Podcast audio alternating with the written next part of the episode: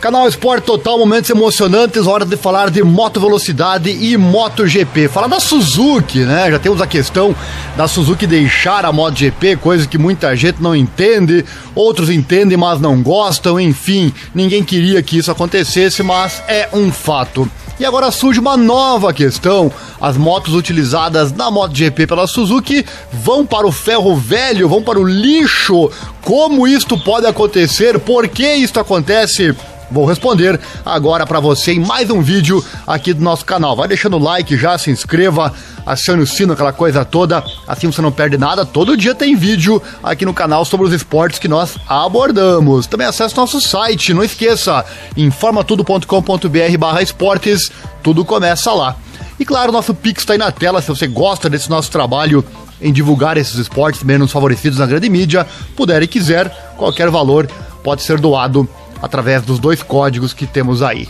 Sem mais delongas, roda a vinheta e vamos para a informação que eu sei que você quer ficar sabendo. Vamos lá.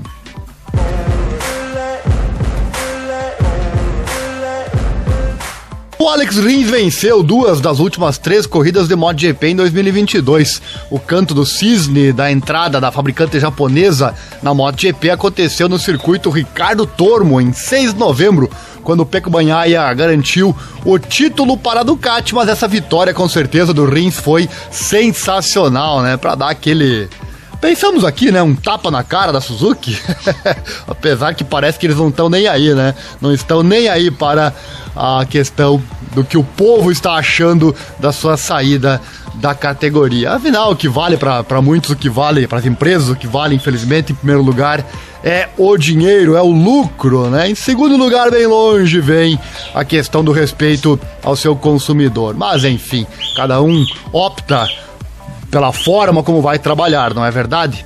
E a vitória do piloto da Suzuki X-Star, o Alex Rins, na final, mais uma vez levantou a questão de por que a Suzuki surpreendentemente anunciou sua aposentadoria em 2 de maio lá em Jerez, após o teste de segunda-feira, embora havia um contrato de 5 anos assinado. Os motivos são variados, né? A Suzuki precisa de dinheiro para o desenvolvimento da mobilidade elétrica no ramo automotivo, produção e vendas de motocicletas, também os lucros e participação de mercado no ramo de duas rodas vem caindo há anos e a gama de modelos não revela mais nenhum best-seller.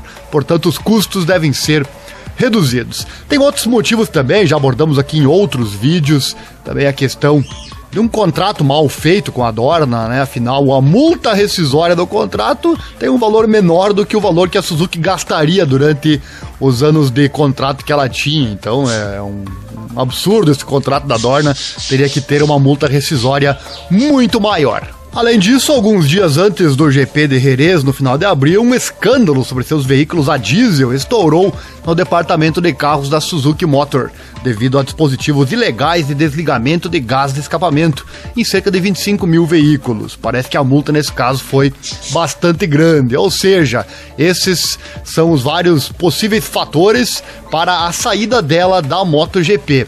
Mas a questão dessas motos que foram usados nas corridas irem para o lixo, para o ferro velho. Por que isso acontece? Já vou te contar, vem comigo.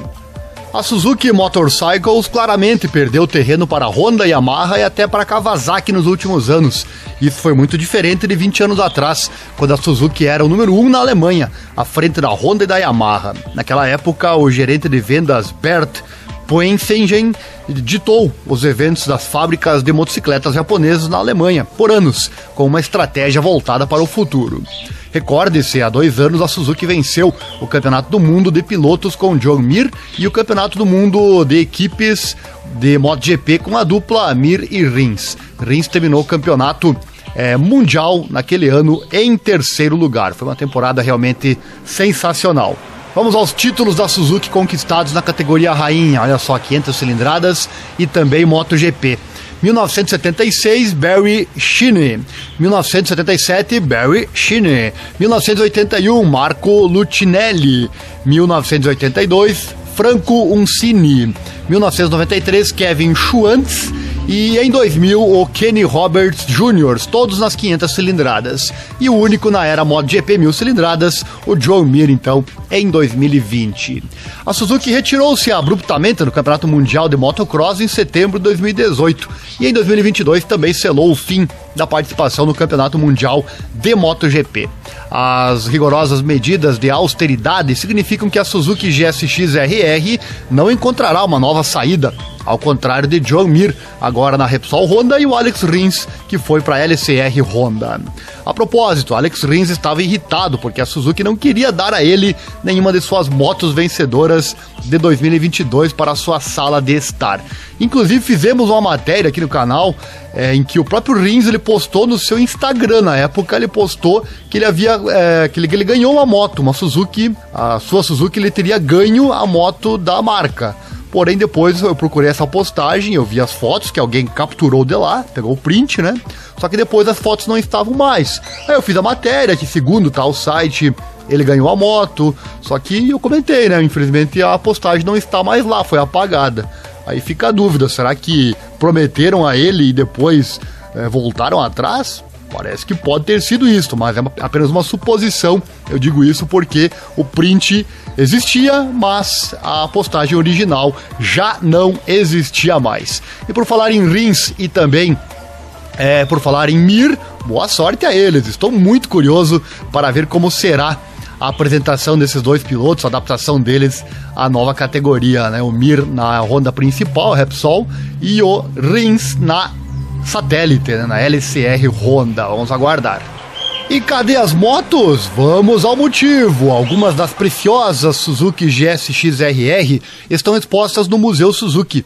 Outras espécimes vão acabar na pilha de sucata, junto com montanhas de peças sobressalentes, como disse o chefe da equipe Olívio Supo ao site gp1.com.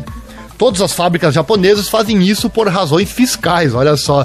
Caso contrário, taxas e impostos teriam que ser pagos pela importação abre aspas, como as motos DGP não são mais aproveitáveis, elas serão destruídas. Infelizmente, isso não é uma possibilidade vaga, mas um fato comprovado. Algumas máquinas GP serão descartadas, fecha aspas, disse Lívio Supo. E você aí daria qualquer coisa por uma moto dessas, né? Para deixar em casa, exposta na sala de estar, não é verdade?